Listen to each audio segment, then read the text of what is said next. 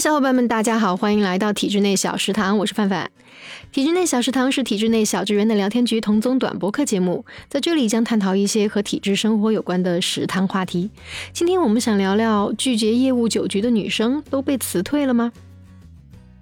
我们平时录完播客都会随心在跟嘉宾聊一些生活和工作中有趣的事儿，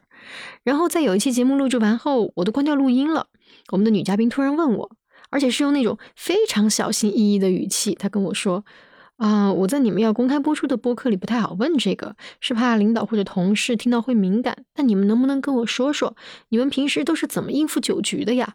其实当时听到真的有点诧异。我们聊了这么多期晋升发展、人际关系，确实从来没有关心过酒局的话题。可能是因为八项规定的强作用力，也可能是身边越来越多的女性朋友、女性同事的一些态度，让我甚至有点遗忘这个话题了。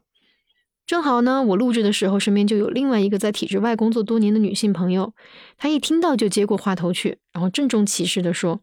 啊，我觉得年轻女生啊，一定要保护好自己。个人感觉端杯子这个事呢，还是能晚一点就晚一点，不要太早的露出锋芒。别人要是觉得你能喝，就会把你摆在下不来的位置上。”另外呢，酒桌上也要聪明一些，该怎么保护自己啊？少喝啊，那些话术都要琢磨一下。确实哈，我这位朋友说的都是大实话，而且我知道这是他积累了很多年的经验总结，因为他之前其实经历过一个特别令人后怕，甚至可以说是直接影响他人生规划的酒局经历，所以他很认真的希望别的女孩子不要重蹈覆辙。但是对于拒绝业务酒局的女生是不是都被辞退这个问题，其实想都不用想，这个问题的答案一定是有很多很多的回答都是是的，被辞退了。或者说是，虽然没有被辞退，但老板如何如何给到小鞋穿，暗示我辞职，并且这件事情的后续发展可能还会伴随，因为觉得辞退的理由不合理，当事人就去申请了劳动仲裁。当然，这个劳动仲裁的结果有好有坏，或者也有可能是在某一次某公司的某酒局把人喝进医院之后呢，上了热搜，然后引起了一下社会舆论的关注，或者引发了一下社会共鸣。即使不愿意去业务酒局的小张、小王、小李已经辞职了。但是下一次业务酒局还是会有新的小红、小明、小强可以被带去。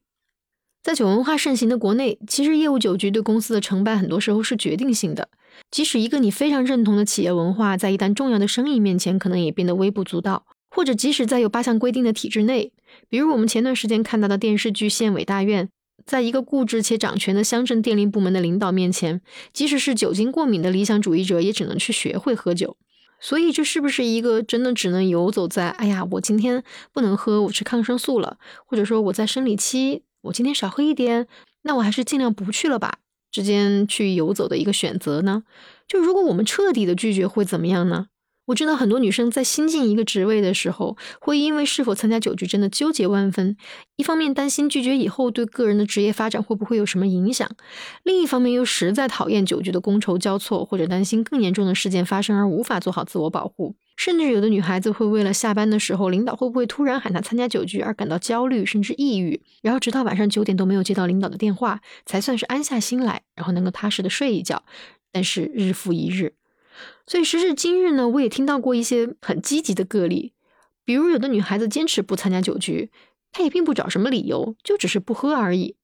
久而久之，领导和同事们就形成了对这个女生的印象啊，她就是这样的，下次我们不喊她就是了。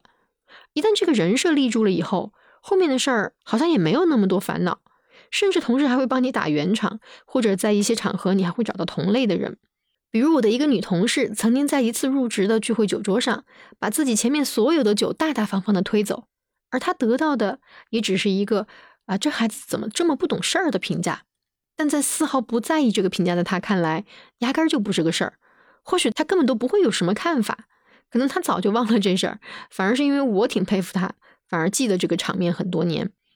当然，如果你做出了这样的决定，你就必须要告诉自己，要做好职业发展会一定程度的受影响。并且你也不会纠结于此的心理准备。如果你的竞争对手在酒桌上将某技能值拉满了，那你在其他的技能上可能就需要时间和精力去证明你们的面积其实是相同的，或者你更胜。这是一个在当前社会环境下必须要做的心理建设。否则如果你只是一味的纠结或者事后抱怨凭什么别人更受重视搞得自己郁郁寡欢那个就得不偿失了？世界中的每个我们都有不同的选择但不是一个人或者有很多人有了某个期望值世界马上就可以为我们改变。酒文化如此其他事情亦如此。但如果这个事情上我们做了一个甚至有一点点理想主义的选择那就带着我们的坚持和对等的心理准备上路长此以往看看除了我们自己我们还能改变些什么。